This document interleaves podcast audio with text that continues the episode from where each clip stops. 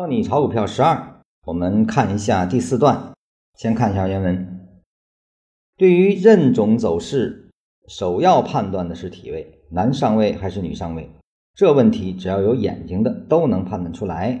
对于五日、十日的均线系统来说，五日在上就是女上位，反之就是男上位。这在任何情况下都是明确的啊。我们先看这一句话。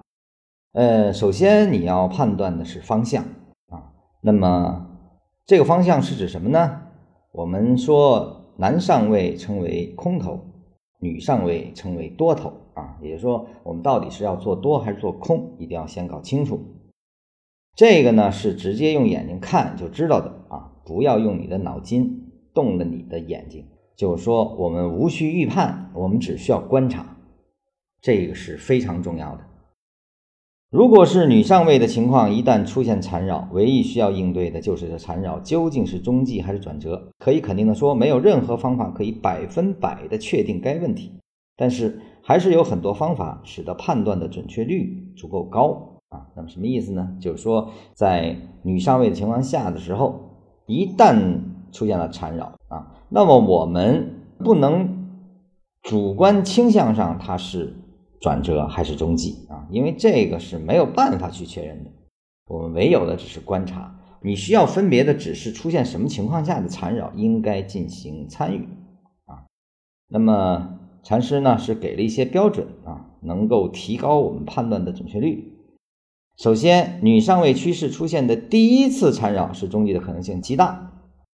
如果是第三、第四次出现这个缠绕是转折的可能性就会加大了。那么什么意思呢？这个如果你以后学会了缠论啊，那么第一次缠绕一般对应的就是第一个大 A 的构筑，很可能在走 B 段的离开啊。这个如果用缠论知识，你会很清楚他在说什么了。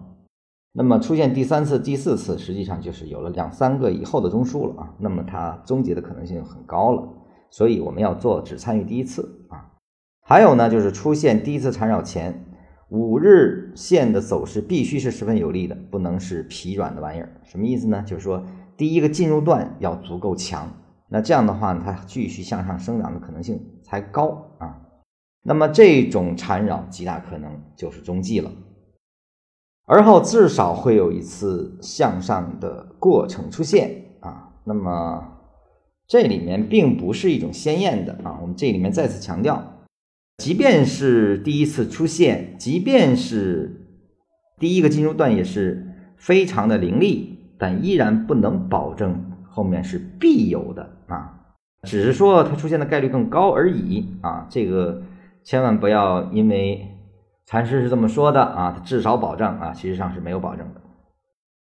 第三，缠绕出现前的成交量不能放过大。一旦过大，骗线出现的几率就会大大增加。如果量突然放太大而又萎缩过快，一般即使没有骗线，缠绕的时间也会增加，而且成交量也会出现两次收缩的情况啊。这个是说什么意思呢？在 K 线理论里呢，带量拉升啊，这个是很重要的啊。那么在整理的时候，也就是说对应的禅师说的这个缠绕的时候，那量是不能快速萎缩的啊。承接要有力，呃，那么如果快速萎缩的话，那么这个上冲就可能已经结束，这个也是一种可能性。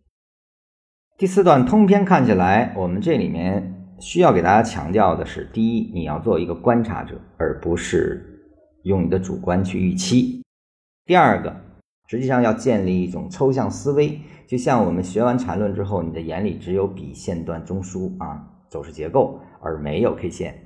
那么，同样，你使用均线系统的时候，眼里就只有均线的状态，现在是多头状态还是缠绕状态，是发生的第几次缠绕啊？这个才是我们唯一需要观察的事情。